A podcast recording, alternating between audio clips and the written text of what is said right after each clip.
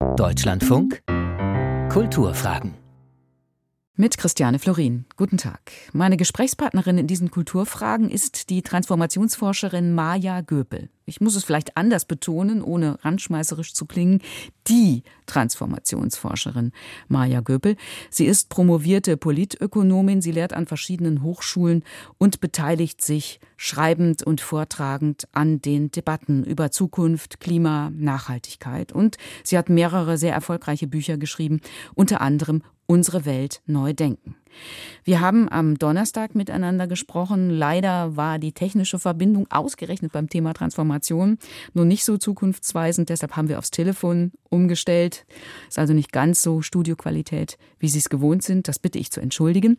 Ich habe Maja Göpel gebeten, bei unserer Denkfabrik mitzudenken. Diese Denkfabrik hat das Thema Es könnte alles so schön sein, wenn eine Reise in die Zukunft.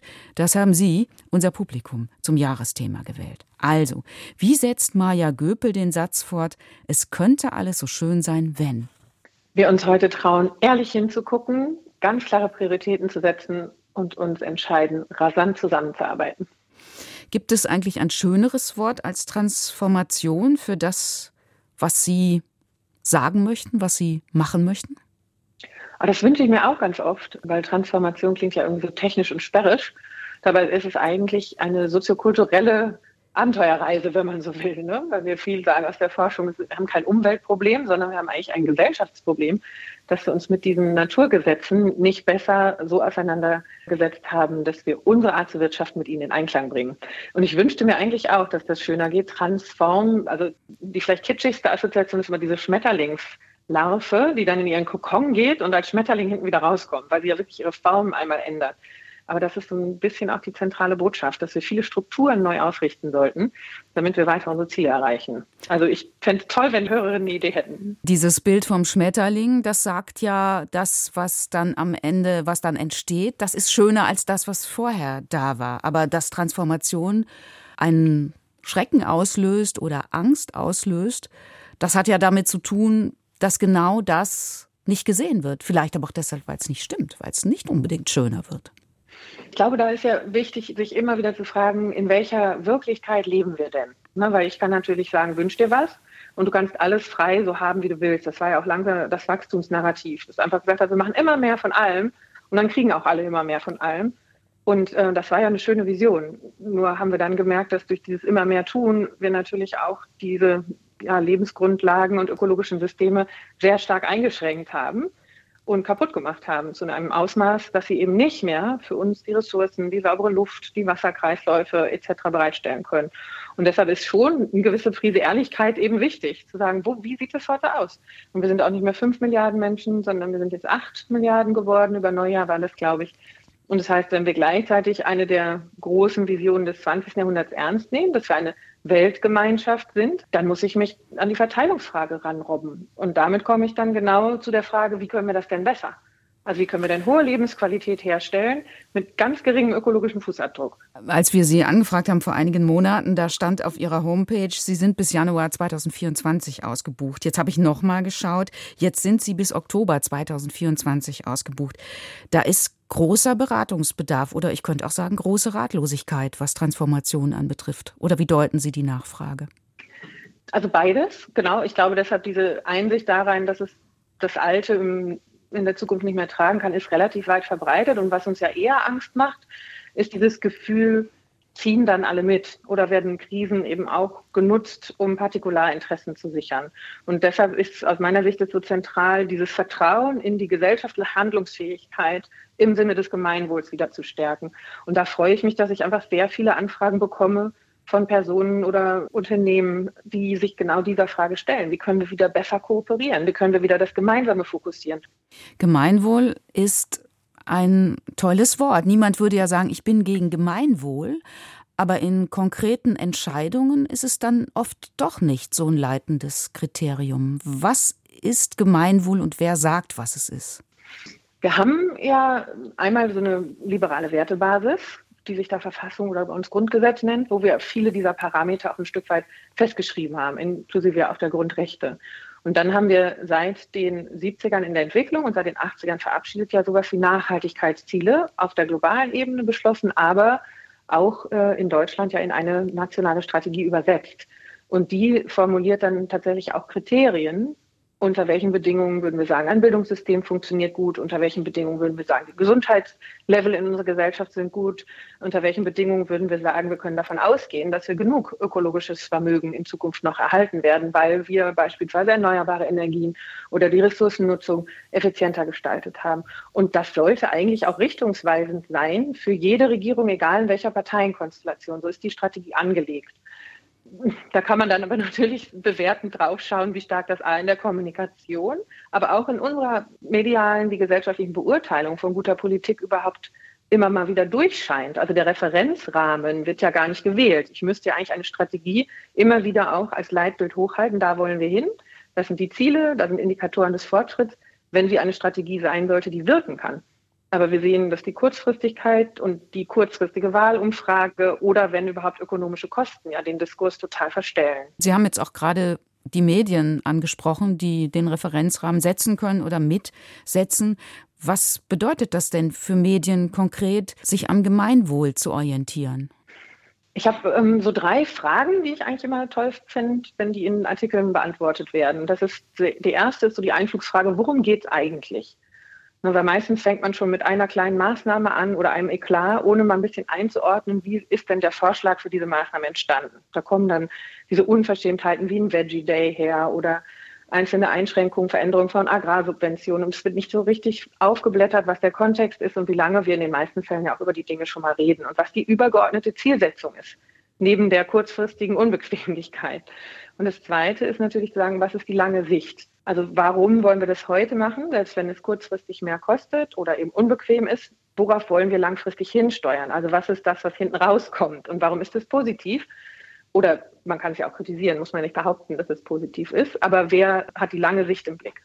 Und der dritte Punkt ist dann immer der, was ist der Umkehrschluss? Also wenn man das ablehnt, okay, aber dann bitte mit einer Alternative, wie man trotzdem diese Ziele, diese langfristigen erreichen können möchte. Und das wäre ja eine Form von Berichterstattung, die sehr aufklärend aus meiner Sicht wirkt und die dann die einzelnen Debatten auch ein bisschen von der Politik wieder in so eine Evidenzbasis, wie wir das in der Wissenschaft ja gut finden, zurückholt, dass man wenigstens argumentiert über Wirkungszusammenhänge und wie man sich das vorstellt, wie die Maßnahmen tatsächlich aufeinander einzahlen. Das würde bedeuten, Sie haben gerade den Diesel angesprochen, den Agrardiesel angesprochen. Das wirkte wie dieser berühmte Funke, der dann diese entzündliche Wirkung hat oder diese explosive Wirkung hat.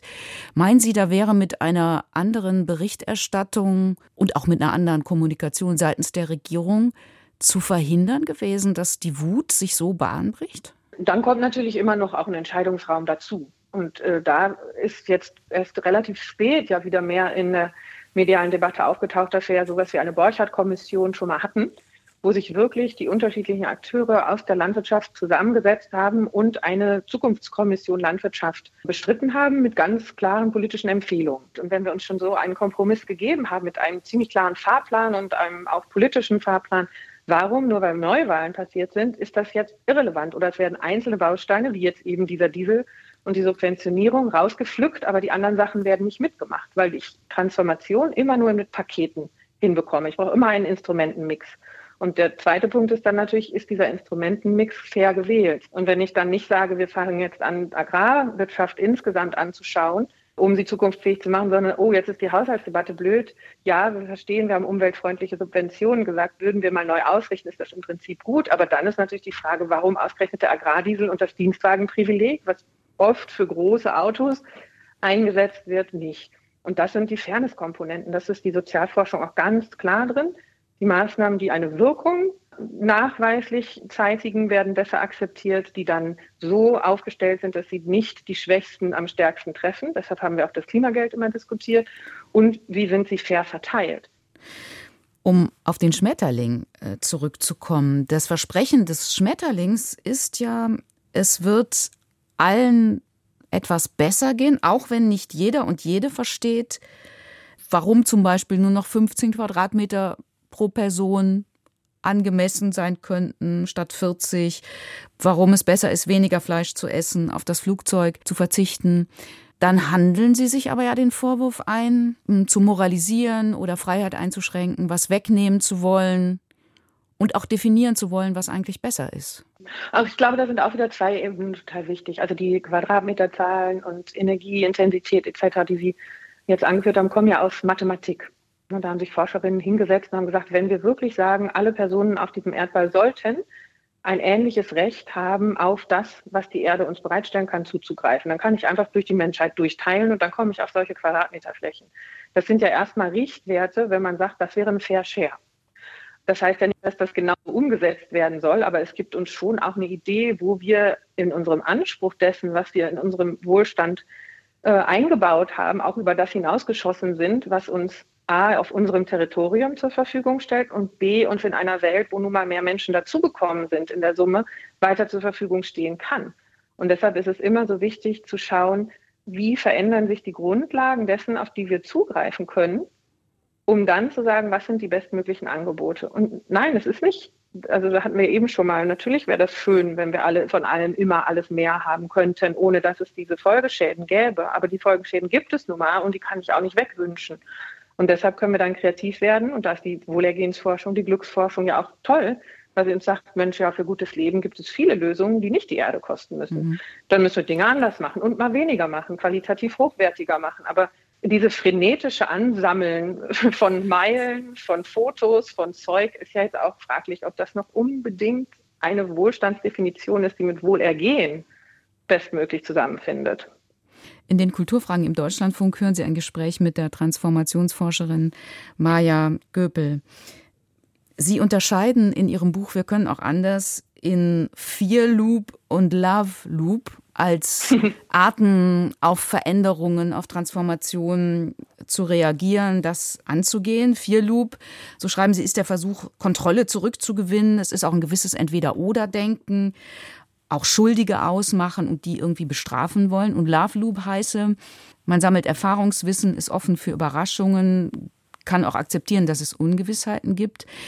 Ist das eigentlich eine individuelle Haltung, die Sie da beschreiben? Oder gilt es auch für Gesellschaften, Fear Loop und Love Loop? Wir sind ja alles soziokulturelle Wesen. Deshalb ist das, glaube ich, in unterschiedlichen Gesellschaften kann man auch beobachten, unterschiedlich ausgeprägt. Also die Bezeichnung kommt ja vom International Futures Forum und ich hatte gedacht, Mensch, das trifft für mich so eine Beobachtung aus der Corona-Pandemie. Also gerade bei den ersten Lockdowns gab es ja Leute, die sind total im Vierloop gelandet und waren unfassbar wütend auf alle Menschen, die ihnen das Klopapier oder das Mehl oder so weggenommen haben und haben dann morgen noch schneller, noch mehr für ihren Keller besorgt. Und dann gab es eine andere Form zu reagieren und das war, ups, ich denke zum ersten Mal darüber nach, wie kommt das eigentlich so verlässlich jeden Tag ins Supermarktregal? Wer ist daran eigentlich alles beteiligt? wir müssten dann vielleicht mal mehr Wertschätzung zollen. Und wenn da jetzt einzelne Glieder in der Kette ausgefallen sind, in dieser Wertschöpfungskette, wo kann ich denn mithelfen, dass diese Versorgungsleistung weiter stattfindet? Und das wäre für mich eben dieser Love Loop, inklusive, dass ich dann vielleicht individuell weniger horte und für die, die als Risikopatientin in dem Moment nicht in den Supermarkt können, vielleicht was mitbringe. Ist, ist eine das, andere Herangehensweise. Ist das lernbar, dieser Love Loop? Ist es lernbar, die Welt mit diesem Blick anzuschauen? Also erstens gibt es ja durchaus Menschen, die da eine radikale Befähigung für haben. Wir haben ja ganz viele Menschen, die gerade im sozialen Bereich, im Pflegebereich, im Fürsorgebereich, die einer Berufung folgen, in Jobs zu arbeiten, gerade menschennahe Dienstleistungen, wo genau diese Form sich kümmern wollen, sicherlich mehr ausschlaggebend ist als die Verdienstquote. Tragisch ist, dass wir dann in der gesellschaftlichen Berichterstattung immer von den Erfolgreichen sprechen, die unheimlich viel Geld verdienen unter den unheimlich viel Geld verdienenden Berufen, die dafür abgefeiert werden, würde ich sagen, ist die Orientierung daran, geht es den anderen eigentlich auch gut, rasant weniger ausgeprägt. Und deshalb müssten wir ja auch mal definieren, was ist eigentlich ein erfolgreicher Job? Was ist eigentlich ein erfolgreiches Lebenskonzept? Wie viel Mehrwert habe ich denn in der Form, wie ich arbeite, für eine Tätigkeit, in der Gesellschaft zurückgegeben? Oder wieso bezahlen wir die Tätigkeiten am höchsten, die sehr stark Partikularinteressen vertreten? Also das hat Martin Wolf als Kolumnist der Financial Times mal sehr schön auf den Punkt gebracht, dass die Jobs, die eigentlich parasitär sind, am häufigsten, am höchsten bezahlt sind. Und das könnten wir korrigieren. Zum Stichwort Corona-Pandemie. Corona war etwas, was die meisten Menschen bis dato so noch nicht erlebt hatten. Es war eine existenzielle Erfahrung in verschiedener Hinsicht. Und trotzdem war darin oder auch gerade danach diese Sehnsucht wieder zur Normalität zurückzukehren sehr groß. Gucke ich da jetzt zu negativ drauf? Ist da doch was als Lerneffekt geblieben und wenn ja, welcher?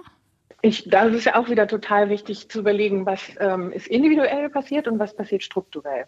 Weil individuell hatten wir ja auch eine sehr äh, ja, große Diskussion darüber, was ist wirklich wichtig. Ne? Viele Menschen waren ja froh, ein bisschen Zeit, also nicht diejenigen, die systemrelevante Jobs hatten und unter diesen Bedingungen trotzdem die ganze Zeit schuften mussten, sondern eher diejenigen, die dann im Homeoffice saßen, hatten zum ersten Mal Zeit, Dinge mal wieder zu reparieren, mal drüber nachzudenken, was wirklich wichtig ist. Also diese Diskussion darüber ist ja gewachsen. Und wir sehen auch in der jüngeren Generation, die Gen Z wird ja immer jetzt kritisiert dafür, dass sie nicht mehr so viel arbeiten will.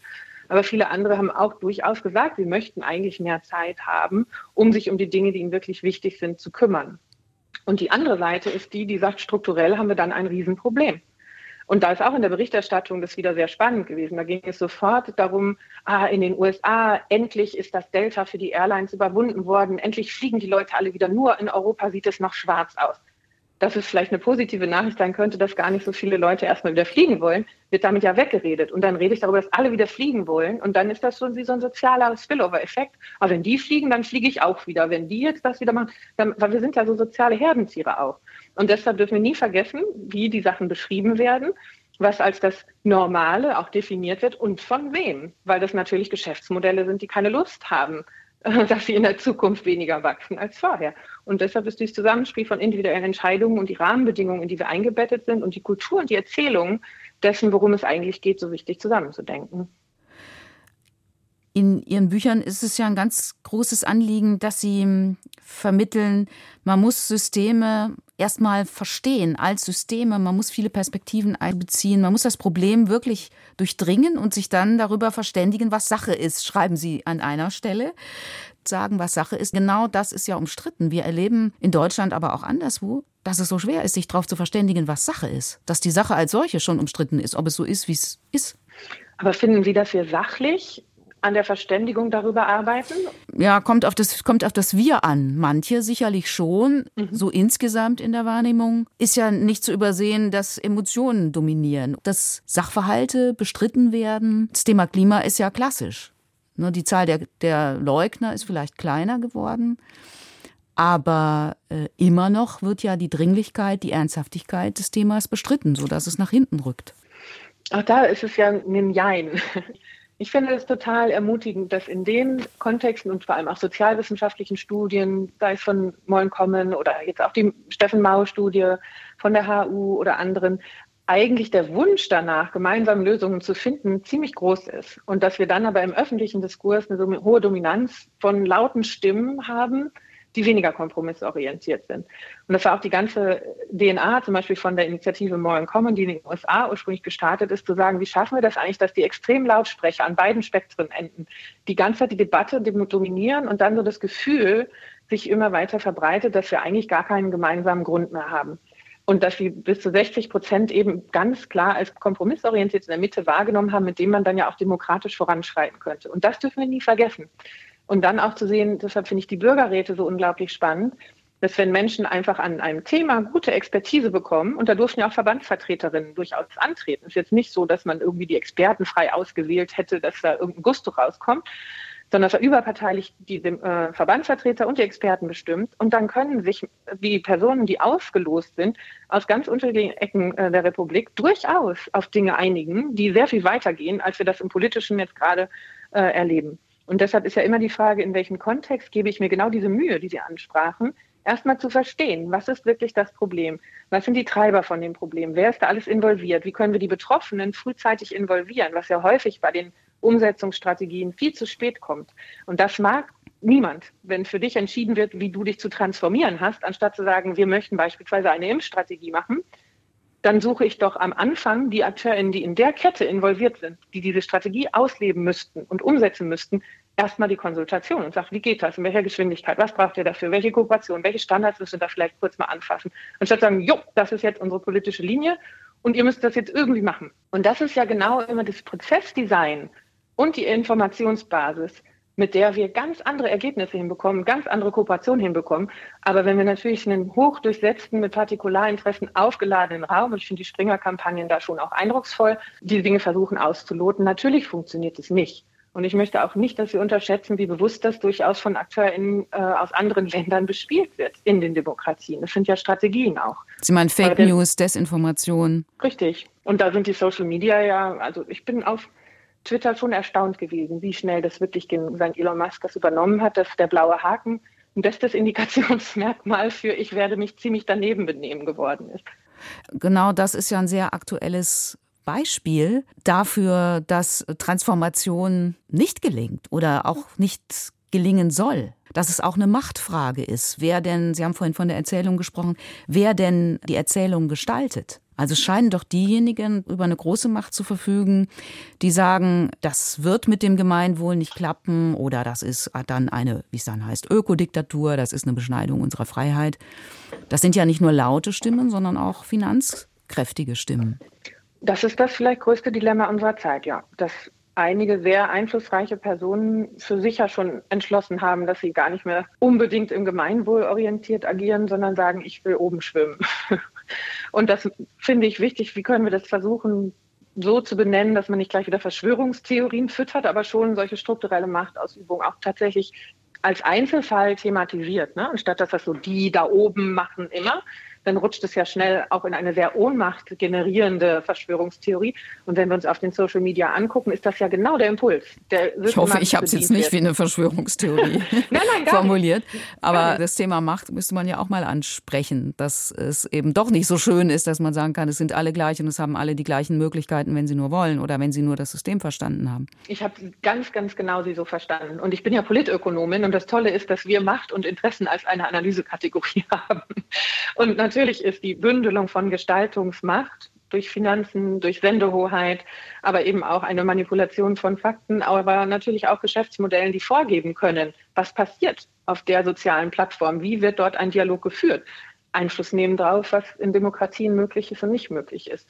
Und das ist wichtig, strukturell zu benennen, weil wir nur dann natürlich auch wieder schauen können, und wir sind ja auch in den Parteienverbotsdebatten genau an der Thematik dran. Also wie viel Freiheit ist notwendig und sollte gegeben sein, damit sich Demokratien als lernende offene Gesellschaften verstehen. Und wo sind dann aber irgendwann eben auch rote Linien, die wir verteidigen müssen, weil wir dann merken, dass so eine liberale Wertebasis etc. so weit erodiert wird, dass uns bestimmte Checks and Balances wegrutschen. Und die massive Konzentration von Einflussmacht ist ja ein Thema, was sogar auch in der Ökonomie inzwischen diskutiert wird. Haben Sie ein Beispiel, ein aktuelles Beispiel für einen großen Wandel, der im Kleinen anfängt?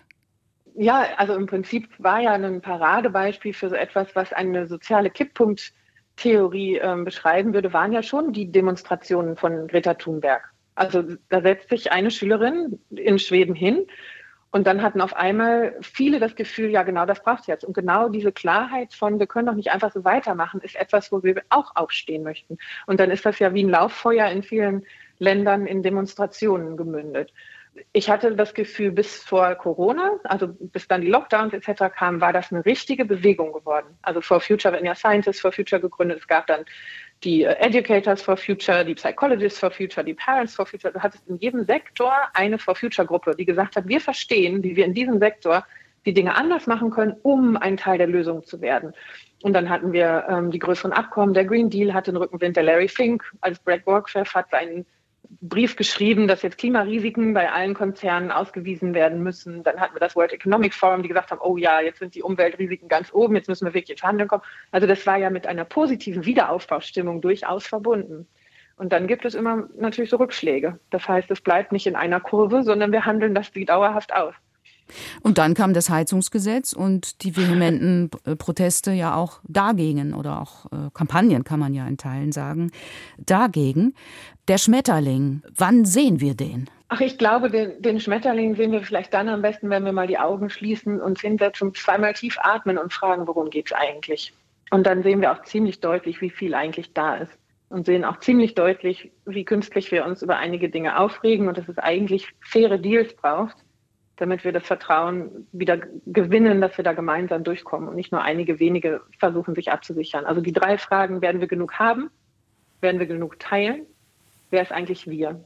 Die sollten wir viel ehrlicher und mit einer gewissen Ruhe immer mal wieder thematisieren. Dann könnte sich viel Vertrauen wieder aufbauen. Mal kurz die Augen schließen und das Gemeinwohl, das Wohlergehen und den Schmetterling vor sich sehen. Mit der Transformationsforscherin Maja Göbel habe ich im Rahmen der Denkfabrik 2024 gesprochen. Ich bin Christiane Florin. Danke fürs Zuhören. Danke fürs Mitdenken. Hier im Deutschlandfunk folgt jetzt Kultur heute.